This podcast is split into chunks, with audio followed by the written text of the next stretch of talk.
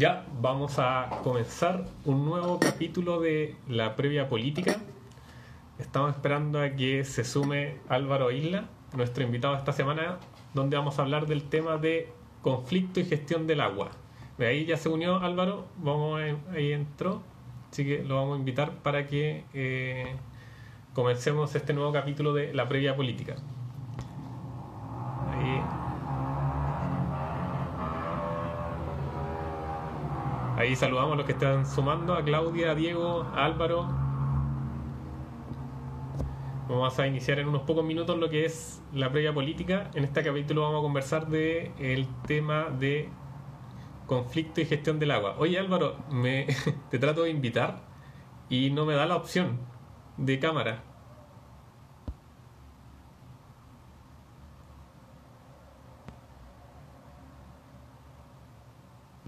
Estoy ahí tratando de conectarme con Álvaro Isla. Veamos qué pasa.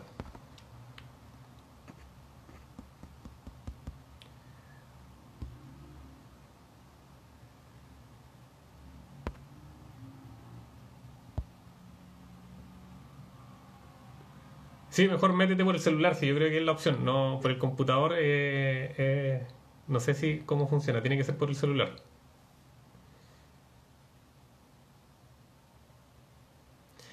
Bueno, ha sido una semana, no, no, semana política no ha sido tanto. Eh, estamos a puertas de iniciar el periodo de campaña del, plebiscito dentro del proceso constituyente. Recuerden, el próximo miércoles 26 de agosto es el primer día de campaña.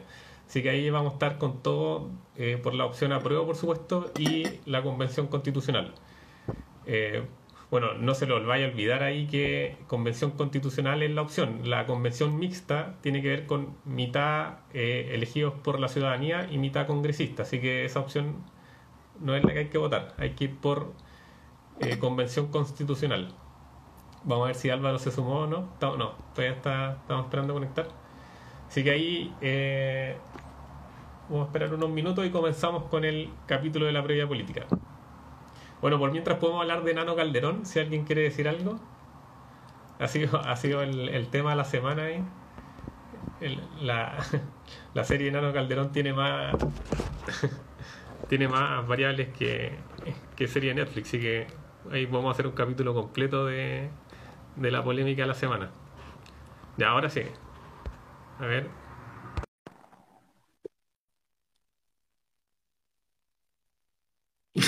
Exacto, que salga la droga, sí, no, ese claro está, ahí. ahora sí. Ahora sí. Perfecto, fuerte y claro parece. Sí, exacto. Ya, bueno, voy a hacer la presentación. Álvaro, eh, Álvaro Isla es ingeniero civil hidráulico de la Universidad de Chile, también colaborador externo del Departamento de Ingeniería Civil del, de la misma universidad y es nuestro experto que nos va a, nos va, a conversar hoy día sobre el tema de y conflicto del agua. Entonces ahí le doy el pase ya Álvaro para que nos eh, comencemos a meternos en el tema ahí. Bueno, si quiere presentarse también y saludar a todos, también lo puede hacer. Sí, hola, bueno, gracias por la invitación, Rodrigo. Muy, muy gustoso de compartir eh, un poco mi, mi experiencia en lo que ha sido temas de agua. Saludar a todos los a todos quienes se están conectando en este live. La idea es dar un poco eh, la mirada de, de, la visión histórica de, de, qué ha pasado en la historia con el tema de la, de la otorgación del agua, ver cuáles son los conflictos, la gestión que esto ha traído y terminar un poquito con una pincelada en lo que tiene que ver con la brecha hídrica que tiene actualmente el país y ver qué es lo que pasa si no, no superamos esto. Por ahí va a ir un poco lo que vamos a conversar hoy día.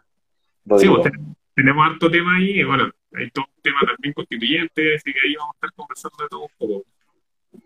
Sí, bueno, eh, efectivamente, eh, estamos eh, insertos dentro de todo esto, de lo que está pasando a nivel nacional, entre pandemia, entre estallido social. entre medio también está la reforma al Código de Agua discutiéndose en el Congreso y es algo que se le ha dado poco poca, poca visibilización y yo creo que bastante a propósito. No, no creo que sea casual que, el tema del código de agua, eh, la reforma del código de agua que se está discutiendo ahora en, las comisiones del Senado, eh, no se visibilice por, por todo lo otro, sino que hay una intención de por medio donde los sectores no se ponen de acuerdo para, para algunos temas particulares que los voy a tocar ahora. Primero, no sé si te parece que vamos con la, con la parte histórica de lo que tiene que ver con el agua. Sí, dale nomás, por favor, ahí para poder introducir a, nuestro, nuestro amigo ahí que los, los, conflictos del agua que, sean, que se producen en el país, en, en todas partes, eh, tienen distintas confrontaciones, desde lo industrial, lo agrícola, lo económico, y, y por supuesto todos estos conflictos se acrecentan cuando tenemos un escenario de escasez, ¿ya? Como el que tenemos este último año y el que tuvimos hace siete años atrás, ya entre el 2014 y el 2015 también hubo una sequía extrema, y cuando tenemos sequía, los conflictos se, se agrandan, se acrecientan y son más, más agudos. Y bueno, todos estos conflictos se generan básicamente y principalmente por el Código de Aguas del 81, que fue decretado en dictadura, y que tiene como gran eje que decreta lo que entrega el agua como bien a perpetuidad, ¿ya? de forma gratuita y convierte los derechos otorgados en propiedad absoluta a quien lo solicita. O sea, si yo, usuario, yo persona natural, persona jurídica, como sea, voy y encuentro una fuente de abastecimiento, una fuente de agua, voy a la Dirección General de Agua, la inscribo, hago una solicitud de inscripción del derecho, el Estado está obligado a dármelo siempre que haya disponibilidad, sin, sin preguntarme, me lo entrega, me entrega un derecho y ese derecho más encima, se, queda estipulado como un bien raíz. De hecho, yo se inscribe en el, en, el catastro público de agua de la, de la DGA y además en el conservador de bienes raíces. Ya ya pasa a ser mío, o de quien lo haya pedido. Yo no tengo ningún derecho de agua, por cierto. Dejemos ah. claro el conflicto de interés acá. Para que quede claro, yo lo único que pago de agua es el, agua potable que, que, tengo en la. que no llega a todo. Pero bueno, ese es el eje principal. Y, bueno, este, este código de agua nace como una reacción a la, en contra de la reforma agraria, viene a consolidar un poco la contrarreforma eh, que se estaba produciendo en la, en la dictadura, y lo esencial que hace, que provoca esta, este código de agua como una, como una, como una contrarreforma agraria, es que separa el agua de la tierra ya la tierra y el agua no están más unidos en sí y se pueden vender o se pueden entregar por forma separada. Entonces eso ya te genera un conflicto porque tú puedes entregar agua sin valor, o sea, perdón, tierra sin valor, sin valor productivo, porque no va a tener agua, no necesariamente la va a tener que entregar con agua. Y el agua se transa de forma separada. Y bueno, el código de agua no fue creado por, especialistas del área de, del agua. Fue creada en, el 79 y en los 80, fue creada por economistas, por los Chicago Boys, donde está la influencia de todos los Chicago Boys. Ellos fueron los que crearon el código de agua. Entonces, ladrillo completo. No, pero si esta cuestión, el código de agua ahora eh, es el ejemplo de gestión de recursos hídricos a nosotros nos ven como ejemplo de lo que no hay que hacer a nivel mundial, como, gestión de, como gestión del agua. Entonces, este código de agua, eh, como está basado, es economía neoliberal pura. Así, si, si tú lo veis, eres capaz de transar el derecho, de venderlo, de especular, de inscribir agua para no ocuparla y, y, hacer subir los precios. Todo lo que tú quieras de neoliberalismo, el código de agua te lo permite y, no, y, genera una atrocidades completa. Entonces, el código de agua tiene tres elementos claves en su concepción. ¿ya? Eh, uno es que los derechos de agua son definidos 100% privados y transables. Y transables significa que están separados de la tierra, del dominio de la tierra. ¿ya? Ese es el primer punto. Segundo, que el, el rol regulador del Estado es muy débil y restringido. Entonces, eso obviamente hace que, junto con el, eh, hace, hace muy evidente que la transacción de derechos se puede hacer de forma eh, muy simple, sin regulación y que los privados pueden hacer lo que quieran con el agua. El Estado tiene muy poca injerencia y muy poca capacidad más que injerencia también. El, el, único organismo capaz de que tiene la potestad para regular los temas de agua es la Dirección General de Agua. y la gente con la cual cuenta es muy poca. Entonces, eh, se hace muy difícil el tema de la, de la regulación. Y tercero, que existía la falsa confianza en que las fuerzas del mercado iban a regular automáticamente todo esto. Como todo el sistema neoliberal, obvio. Se dejó todo a la, a la mano negra, ¿cómo le dices tú que eres economista, Rodrigo, y te gustan estos temas? A la mano invisible, a la mano invisible de Dios. A la mano invisible, a la mano invisible. Sí. mercado. Exacto. Entonces, entonces también se dejó a la confianza de la mano invisible que el agua se, el mercado del agua se va a regular con esto y no, y no fue así. Y, y hay un ¿sí? Aquí, aquí sorprende porque un montón de veces uno escucha que, por ejemplo, en zonas como Petorca, eh, donde eh, básicamente la gente tiene necesita incluso carro aljibe para abastecerse de agua. Así, hay agua, pero la ocupan un grupo, me imagino un grupo que hay los, agricultores de palta, esos son los que se llevan todo el agua, incluso pueden dejar agua ni siquiera así resguardando el consumo humano, que es como lo esencial, porque uno es lo primero que uno esperaría que se hiciera en cualquier, en cualquier ciudad, en cualquier pueblo.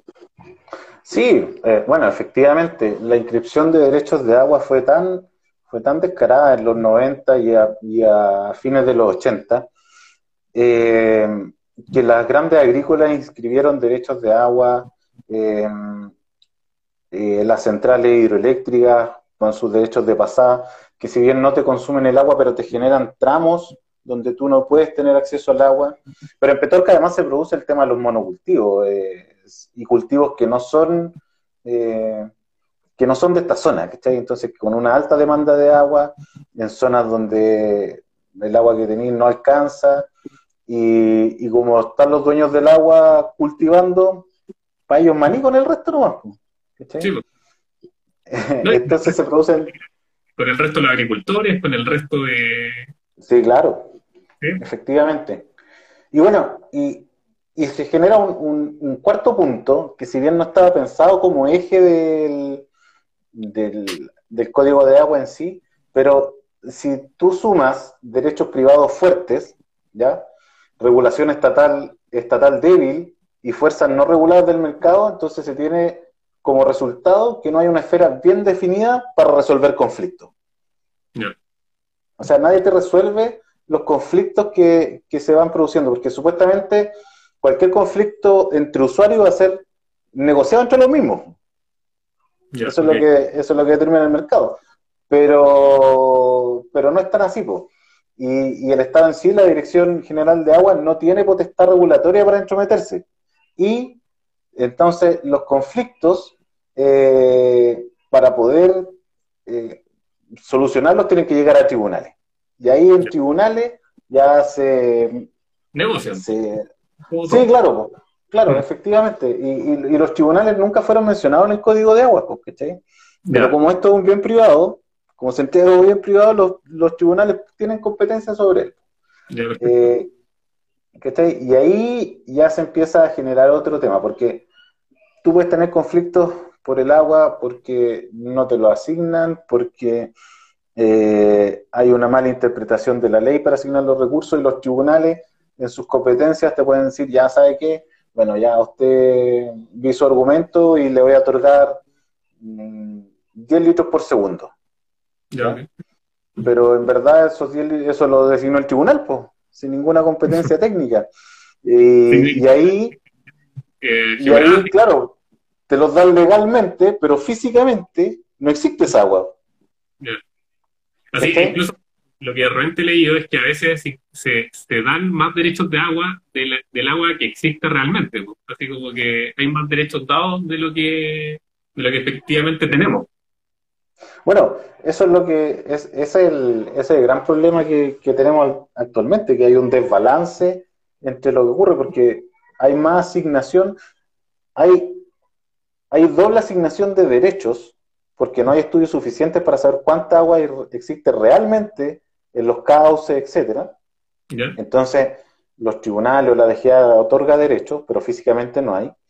O también pasan eh, otras cosas, porque ya expliqué que tiene que haber una doble inscripción del agua, tiene que estar en el conservador de bienes raíces y en la Dirección General de Agua.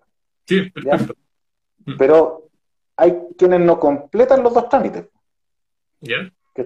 Entonces, entonces tú puedes, por ejemplo, tienes un derecho en el conservador de agua, generas la venta, ¿Mm? por ejemplo, genero, yo tengo 10 litros por segundo, ¿cierto? En el conservador, lo vendo, 5 y 5, no lo informo a la DGA, y la DGA nunca supo que hubo esa venta. Ah, porque no estaba inscrito. Porque no estaba inscrito. Porque no pasó, porque no, que no pasó por la DGA. Entonces la DGA eh, no sabe de, de, esa transacción y se, le, y se le pierde el rastro del derecho. Ya.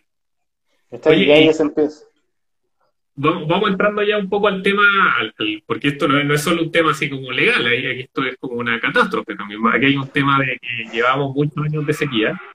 Eh, obviamente, si llueve menos, hay menos agua en los cauces, nieva menos, también uno espera que, haya menos agua también para la zona, para durante el verano, para la agricultura.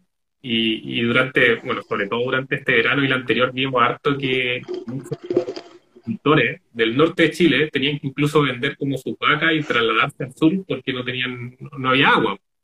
Entonces, ¿cómo eh, en estas condiciones tan, tan adversas, eh, ¿qué, cuál es, ¿qué es lo que tenemos que hacer? Porque obviamente aquí hay un tema también, no, no solo como esperar a que llueva, también hay un tema de gestión del agua y ahí tú quiero, bueno, quiero que me ayude un poco a entender qué, qué es lo que puede hacer el Estado o los gobiernos para resolver este problema? Sí, bueno, eh, no es fácil. Siempre hay que, hay que apostar en, varias, en varios sentidos. Uno, por cierto, es la infraestructura hidráulica. Ya. ¿Ya? Infraestructura hidráulica que te permita eh, tener menos pérdidas por conducción, tener menos pérdidas por evaporación, que te permita principalmente acumular agua, no, no necesariamente grandes embalses, pero sí embalses pequeños que le permitan a los agricultores regular su agua, eh, acumular el agua que tienen por turno. Eh, otro tema importante es eh, tener, y ahí es donde yo quiero apuntar, porque muchas veces ya tenéis, solucionaste el tema de la infraestructura, por ejemplo, ya tenéis infraestructura suficiente. Pero hidrológicamente o, o la temporalidad está ahí en un tiempo seco y por más infraestructura que tenga no la vaya a poder llenar con agua. Entonces ahí, ahí, entra el punto, un punto fundamental que es la gestión del agua. La gestión del agua, la eficiencia hídrica son puntos fundamentales. Y ahí hay un concepto que hay que tratar de, meter harto, con harto empuje, eh, que es la gestión integrada de recursos hídricos. La gestión integrada de, de recursos hídricos busca generar eh, elementos o, formas de gobernanza del agua independientes por cuenca, porque las cuencas son las unidades territoriales que definen el comportamiento hidrológico de un sector. ¿ya? Eso, no, no, así para el no, sirve, o no. Para el común. Por el área que se eh, claro, que el área que delimitan un río, ya que le aportan agua a un río, todas las, áreas, las aguas comunes que llegan al mismo río son una cuenca. Perfecto y las cuencas se, eh, se comportan distintas una entre otras. Entonces, por ejemplo, nos sirve tener una gestión regional del agua. Ya. Porque, por ejemplo, no sé, pues, en, la, en la cuarta región tienes el río Elqui, el río Limarí y el río Choapa, ¿cierto? Que definen las tres, las tres, las tres provincias de, de, de, la cuarta región, ¿cierto? Eh, pero el comportamiento hídrico de ella es totalmente independiente, no tienen relación entre sí. Entonces, lo que busca esta gestión integrada es que quienes tienen una cuenca común formen un modelo de gobernanza que involucre a los actores relevantes, a la sociedad, a los tenedores de agua, a la gente del agua potable, a la minería, a los sectores productivos y definan una estrategia eh, para eh, para dar una mejor gestión y, uso de agua. Y definir prioridades. Y aquí, aquí el, tema de, cómo se está la legislación, bueno, y la constitución ahora, en estas condiciones, ¿eso mm, es posible de hacer o, eh, necesariamente sí o sí tenemos que cambiar el código? Porque si no, da la sensación que aquí, cierto, se sigue manejando por privado, esa gestión más desde arriba se ve imposible, ¿o no? no, efectivamente. O sea, en este minuto la gestión integrada, hay algún par de modelos que se han, que se han hecho, eh, algunos modelos de gobernanza que se han impulsado, pero en este momento es voluntarismo, no... Ah, ya. ¿Cachai? Si el, por la buena onda nomás, pues, ¿cachai? Claro, porque, bueno, también hay alguna, hay presión social, hay cierto eh, licencia social, como llaman la, la empresa, ¿cierto? Y la minería, que tú te tienes que ganar. Prefieres, de repente es mejor, desde el punto de vista eh, productivo, tener, ceder en, lo que tiene que ver con recursos hídricos a ganarte un conflicto social con, con, tu entorno. ¿ya? Pero en este minuto no es algo que esté normado en el código de agua. Y como no está normado, si tú agarraste un empresario cabrón, un agrícola cabrón y dice, no, sabes que yo no estoy ni ahí, me llevo mi agua para la casa nomás y ahí la junto hasta que, hasta yo quiera. Y fue nomás, pues, ¿cachai? Total, la pelota es mía, o yo traje el equipo de música, yo pongo la música. Y tengo el derecho a perpetuidad, así que no... tengo el derecho a perpetuidad, efectivamente. Entonces, eh, estrategia. Eh, eh, volviendo al tema de la gestión. Uno, definir prioridades innegablemente la primera prioridad tiene que ser el consumo humano. Eso, eso es de perogrullo, ¿cachai? Pero aún así no está explícito. Sí, porque no está explícito en ninguna parte, Uno lo que ve que, no sé, pues si son, bueno, uno leyendo ve que son tres objetivos los que uno debería tener. Pues uno, eh, el tema así, sanitario, de salud, que obviamente ahí está el consumo. El otro, el desarrollo económico. Y el otro es la sustentación de los ecosistemas. Entonces, sí, yo, yo daría vuelta a las dos últimas. Primero la sustentabilidad y después la productividad. No, pero ahí yo los ponía, no, ponía un orden de prelación, solo ah, perfecto. Que, que, tenía de conocimiento. Sí, efectivamente, yo creo que esos son los tres ejes que es lo que hay que, tener. Si, si no se cumplen, y en ese orden, para mí tienen que ir en ese orden, eh, no, no vamos a llegar a, a buen puerto. Y, y aunque parezca increíble, hay quienes no piensan eso, no hay quienes el, tema del consumo humano de repente no le es no le es relevante, ¿cachai? Porque también lo ven como una transacción con las sanitarias. Sí, no, y, no olvidar que el código de agua, bueno, ahora se viene un proceso constituyente donde la idea es cambiar esto, pero el código de agua se intentó cambiar ahora en enero. En enero de 2020 hubo una votación en el Congreso y en el Senado se rechazó, así, no se rechazó, habían 24 votos o 25 y se necesitaban 29. Entonces perdimos. Es que es una reforma constitucional, po. Sí, pues exacto. Entonces necesita el quórum constitucional. Exactamente. Sí, no, y 29, así. Lo conseguimos, por ejemplo, para el 10%, pero había otra presión social. En, en, este caso, si es que no partimos de cero con el proceso constituyente, hacer una modificación en la constitución para lograr 29 votos es imposible. Así. Bueno. Eh, Sí, sí, y más encima que, esa reforma era una pequeña reforma la que se estaba tratando de hacer en enero, que era, eh, era una declaración política más que, más que otra cosa, que, declararlo como, un bien nacional de uso público, de verdad, ¿cachai? No, no, porque en este minuto el Código de Agua también dice que es un bien nacional de uso público, también lo dice la Constitución. Pero después viene otro artículo donde dice que, los, que se va a entregar en derecho y va a ser propiedad y perpetuidad, ¿cachai? Entonces ahí ya lo mata. Y ahí se contradice.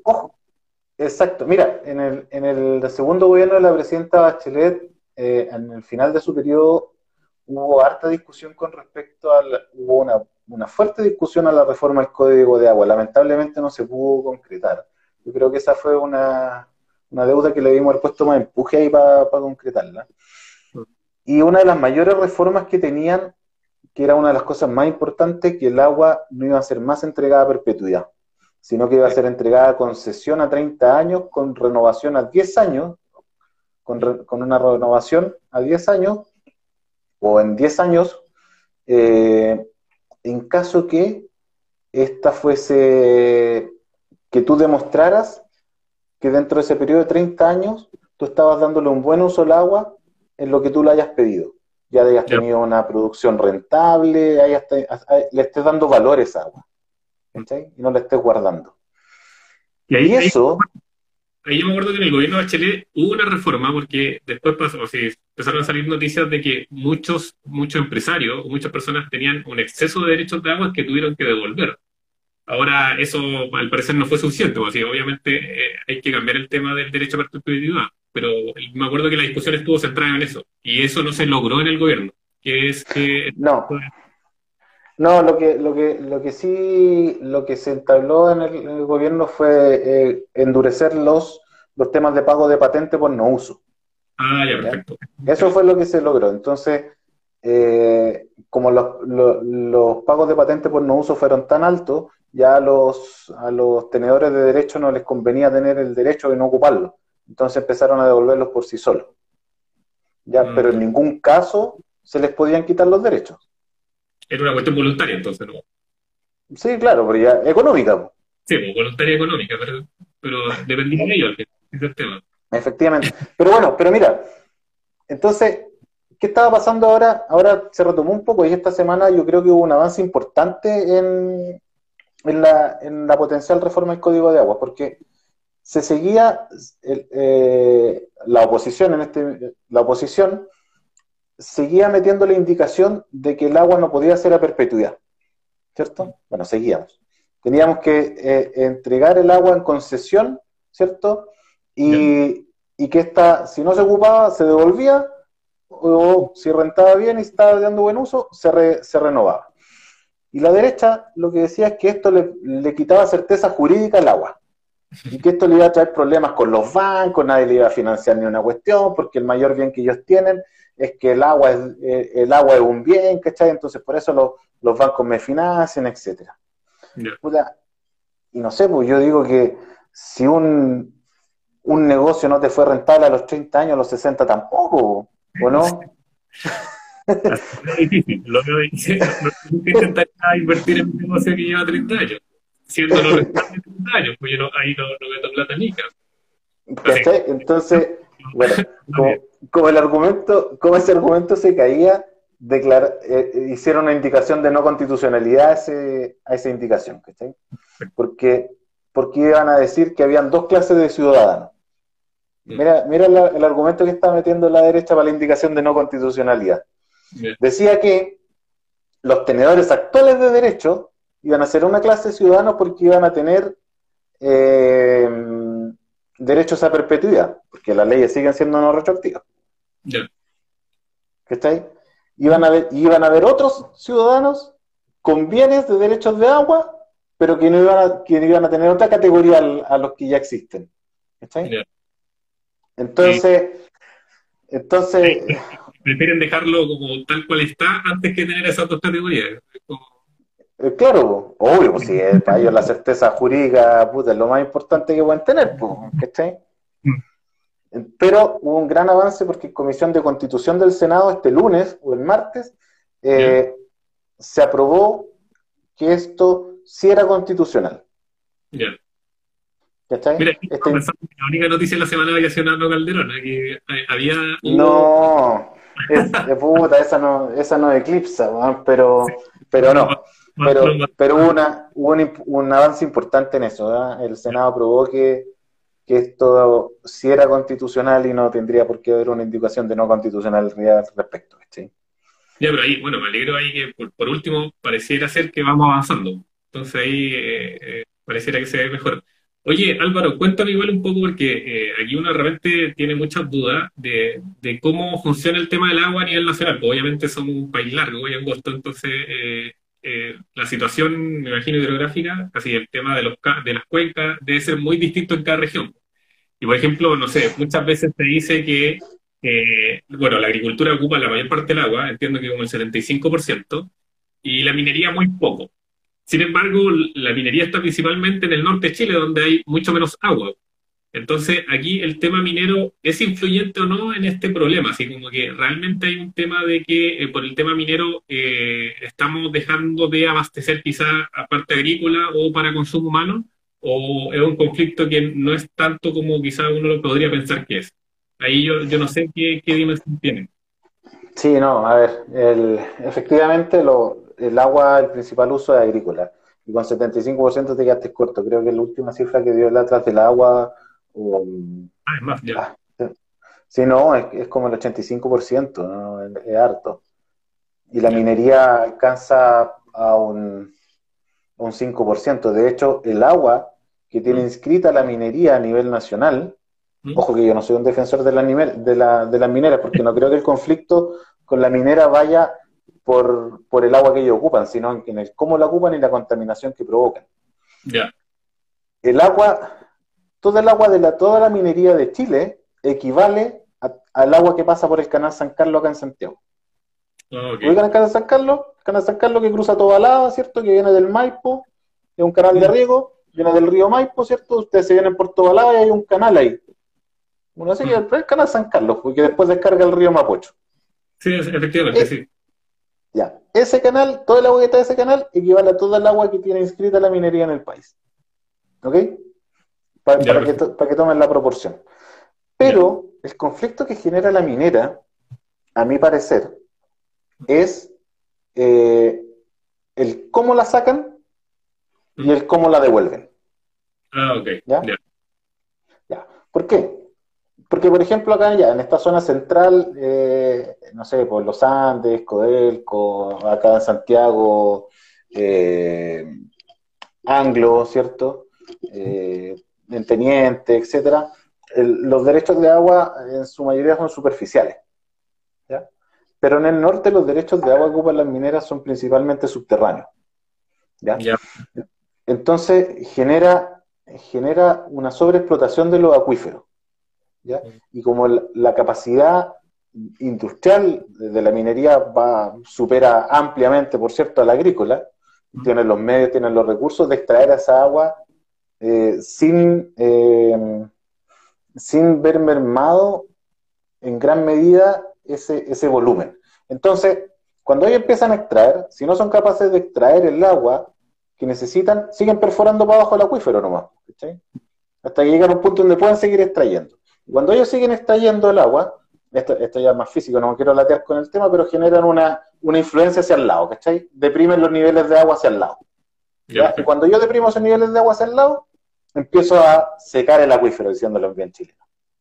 ¿ya? Entonces empiezo a mermar los derechos de agua subterráneos que pueden tener los otros. y, y, por otro lado, el, el, desecho de agua, los relaves que genera la minería, generan una contaminación fuerte en su entorno. Entonces también después imposibilita el uso de esa agua para riego, por ejemplo.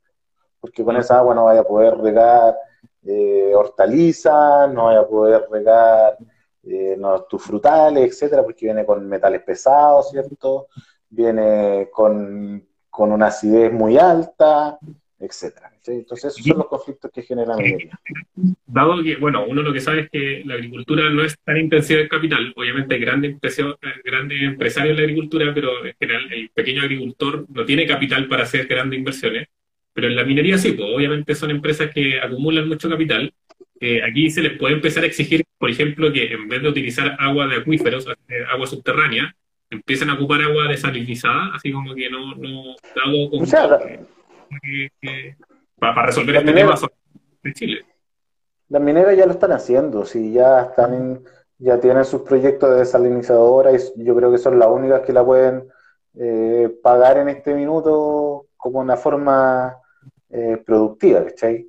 Eh, a ver, hasta hace un tiempo, el, un, un, metro cúbico de agua a la salida de una, de una minera estaba como a, un dólar el metro cúbico, más o menos, a un dólar el metro cúbico, pero eso es puesto ahí en, a, la costa, pues. Y ahí tenéis que subirla. Sí, pues otra inversión más, pues, adicional, le Y ahí tenía un costo energético y operacional muy grande, ¿cachai? Entonces ahí ya te empieza a quedar la escoba. Eh, para ocupar la desalinización para, consumo humano, ahí ya tiene que haber un incentivo estatal un poco más grande. Eh, porque si no, el costo va a ser muy alto. ¿ya? Y también hay que tener un manejo ambiental de la salmuera que te genera esa, ah. esa, esa planta desalinizadora, porque la desalinización es en términos simples, una membrana, ¿cierto? Es como si tuviera un plástico bien cerrado y le pasáis el agua a presión. Entonces, por este lado de la membrana te queda la sal y por el otro el agua limpia. Perfecto. Entonces, te queda una cantidad de sal que tenéis que devolverla a alguna parte. ¿Y se devuelve al mar de nuevo o se devuelve? Claro, no, al ah, mar. Ya. Al mar, pero donde se por donde la pongáis va a tener una concentración alta de, sal. pero bueno. afecta la pesca y ahí bueno, dependiendo del lugar. Sí, claro, dependiendo el, el, entorno en el que esté. Pero sí, la minería es un foco de conflicto, pero, pero no el principal. yo creo que el principal sigue siendo en ponernos de acuerdo en las prioridades del uso del agua, ¿ya? Y en qué es lo que tenemos que hacer. Insisto que tenemos que aumentar la, eh, mejorar la gestión, la infraestructura y la modernización del Estado. La modernización del Estado es una cuestión fundamental. En este minuto, aunque no lo creas, voy a buscar bien el dato para que lo tengan, mm. existen alrededor de 120 tramitaciones que tienen que ver con, temas de agua. Y, que, y que están distribuidas entre 42 instituciones del Estado. ya. O sea que es una pelotera. Gracias. Es una pelotera. Es una, pelotera tremenda, ¿cachai? Porque tú vas a algún lado a pedir un papel y te dicen que este es de acá, que este es de acá. Y, y cuando un problema pasa a ser de muchos, es lo mismo decir que es de nadie. Ya, perfecto. Mm. Porque nadie se hace cargo, ¿cachai? Aquí haciendo un poco la comparación, bueno, uno, bueno, algunos economistas o analistas dicen que si hay dos temas que van a definir el desarrollo de Chile, eh, son el tema, así, que son bases para poder solucionar el tema de, desarrollo, de que Chile sea un país desarrollado, es el tema de la energía y el tema del agua. Y una de las bueno, de los grandes logros que se hicieron en el gobierno anterior fue que en el tema energético se resolvió el tema en general, pues, el tema de, de, poder tener una energía a un menor costo, se, se ingresó sustentable. mucho energía, mucha energía sustentable, pero también se solucionaron muchas burocracias a través de varios proyectos de ley que permitieron que eh, los nuevos proyectos fueran de más fácil implementación.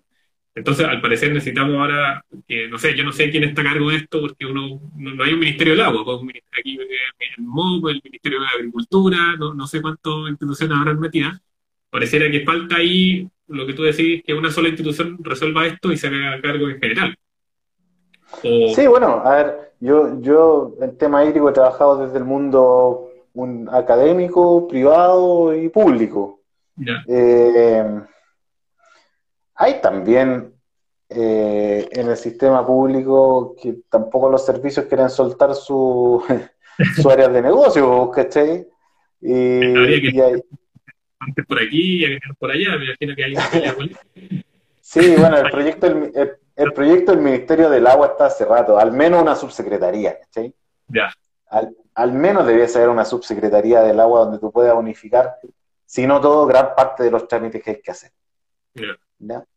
Pero ahí entra la discusión de quién es el que tiene que ver los temas, pues, porque el ente que tiene que ver con los agricultores es el Ministerio de Agricultura. Quien tiene que ver con obras hidráulicas es el Ministerio de Obras Públicas. Pero quien entrega, y, ahí está la Dirección de Obras Hidráulicas, ¿cierto? Pues. Y en la Dirección de Obras Hidráulicas tiene varios servicios, pero quien entrega el derecho de agua es la Dirección General de Agua. Que, a la Dirección General de Agua no le importa si es para obras, si es para sanitarias, si es para mineras, si es para riego, si es ya lo mismo, pero es parte del Ministerio de Públicas.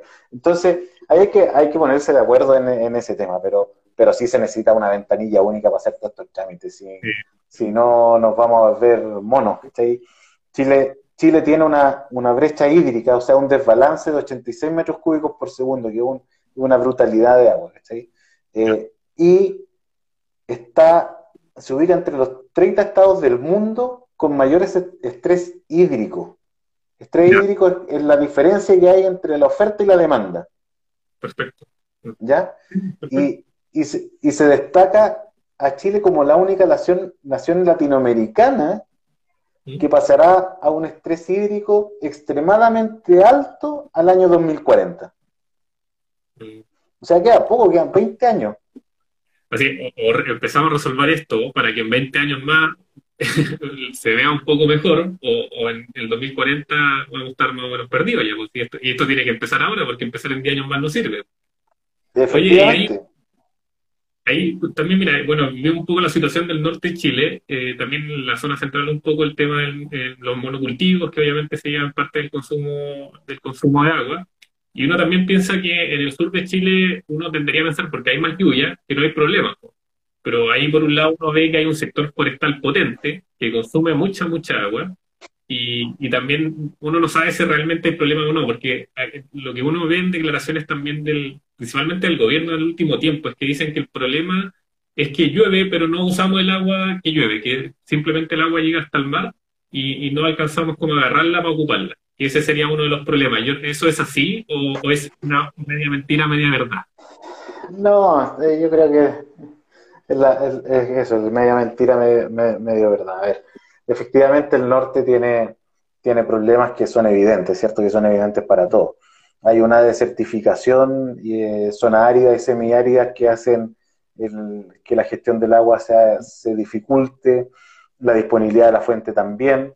Y, en eso, perdón, solo, solo va solo para, recalcarlo, la labor que tiene la cuarta región como el límite sur del desierto es importantísima. Ahí no hay que descuidar la cuarta región en el tema de los recursos hídricos, eh, porque ellos son los que frenan el avance del desierto. Sí, pues eso es lo que, lo que está, bueno, ya estaba leyendo un poco, que el desierto de Atacama sigue avanzando. Sí, eso pues, efectivamente. Efectivamente. tiene que llegar a un punto que se tenga, porque si no va a llegar hasta, hasta quizás dónde. Claro, efectivamente. Entonces, para el norte se hace muy evidente. Pero para el sur se generan varias cosas. Uno piensa que la lluvia, que por el puro, el puro hecho de llover, ya tenía asegurado tu, tu riego, y no es tan así. Uno, necesitas hacer un, uso eficiente del agua porque en este minuto el, 80 o el 60%, entre el 70 y el 80% de la infraestructura de riego que hay en Chile no es, eh, gravitacional, no, son sistemas presurizados ni eficientes. Ya, ese es uno. Entonces, tú tienes mucha pérdida de agua en, los riegos. Del agua que tú aplicas sobre, sobre una superficie, se te pierde el 80%, que no es aprovechada por las plantas. Dos, el derecho de agua. Siguen siendo propietarios del agua los grandes, las forestales, eh, entran eh, eh, la central hidroeléctrica. Mm. Entonces, se te genera poca disponibilidad.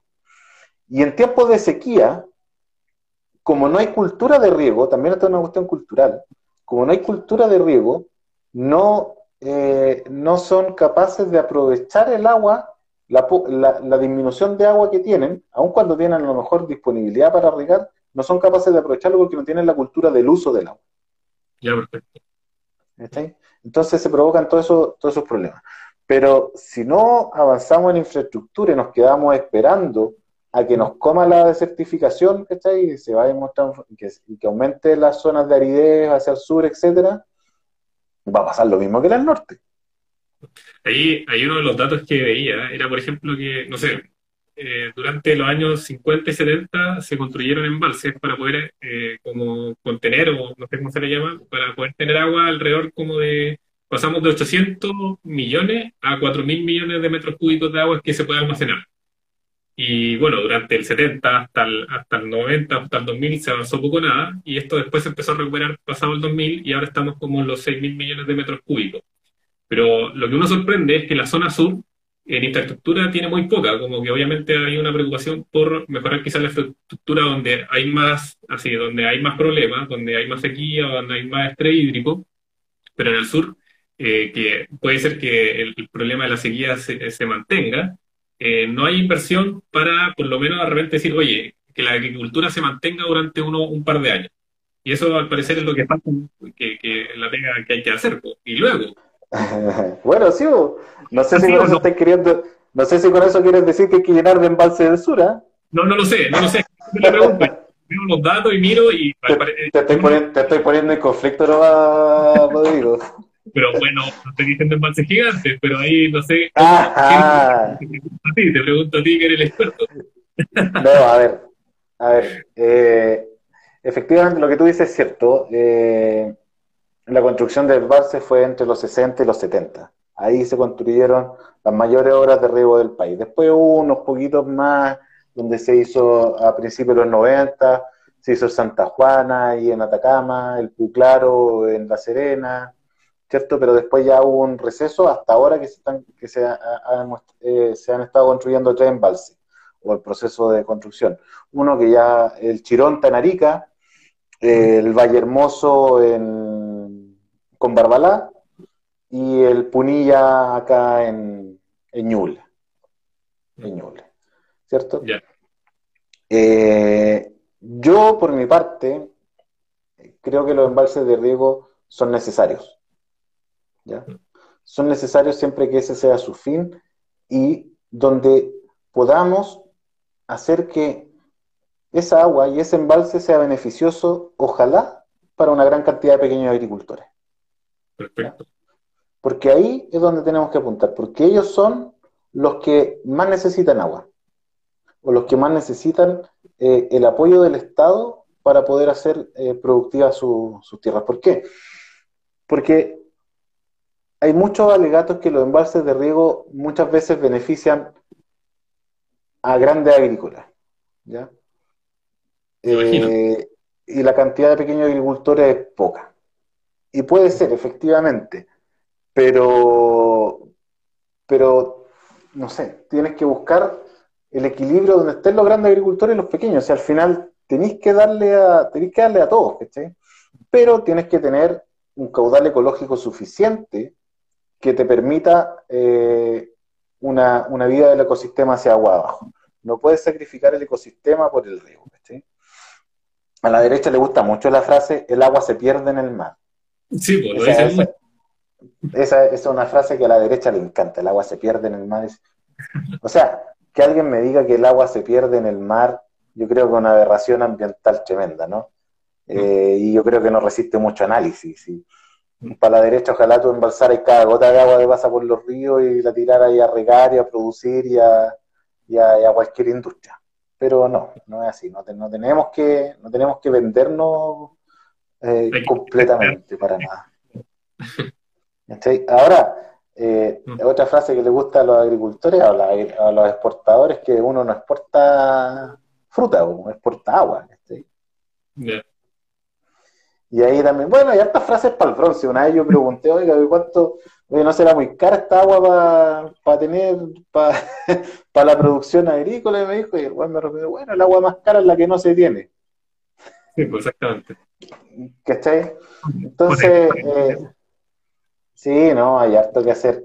Pero tenemos que preocuparnos por el tema de la gestión y, evitar que lleguemos a un estrés hídrico eh, grande, porque si no, no vamos a tener vuelta atrás nos va a comer la desertificación y contra la desertificación, nada que hacer.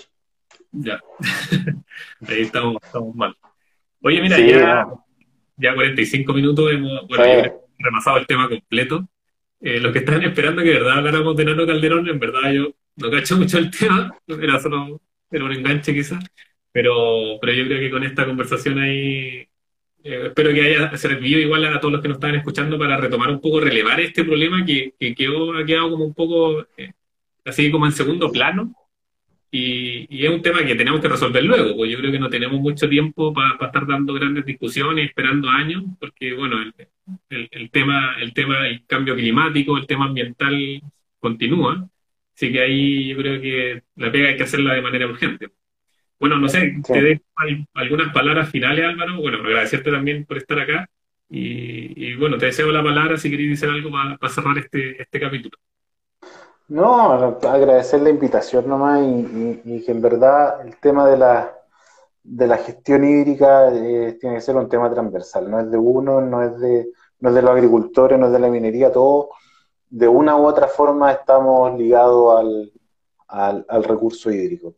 Eh, para los más economistas los que les gustan las cifras, la relación es directa entre la disponibilidad de agua y el PIB. Entonces, eh, es absolutamente directo. A menos agua, menor PIB, a mayor agua, mayor PIB. Así que preocupémonos todos nomás. Eh, todas las acciones sirven. En las casas, los que creen que están un poquito más alejados, preocúpense del, de la eficiencia hídrica de sus casas creo que es muy importante, ¿ah? el vasito de agua para lavarse los dientes, eh, todo, todo sirve. ¿eh? Duchas cortas, sí, pero no, no, no, no, no la ridiculez que hizo el gobierno que trató de traspasarnos la responsabilidad a nosotros, pues, ¿cachai? Está bien, está bien. No, no, no va por ahí, pero las pequeñas acciones sirven, la educación es, es también parte de la, de la solución. Ya, pues, Álvaro, oye, muchas gracias, espero que nos No, gracias, Rodrigo. Si de repente, obviamente, esto vuelve a ser noticia, te vamos a invitar. Así que ahí vamos a estar atentos a lo que va a ser la bueno, Cuando, cuando venga la reforma del código, o si va, va a llegar, así que ahí la, ahí discutimos. Ya, pues. Oye, ya, muchas pues, gracias. Dale, Rodrigo. Que estén muy bien. Chao, chao. Adiós.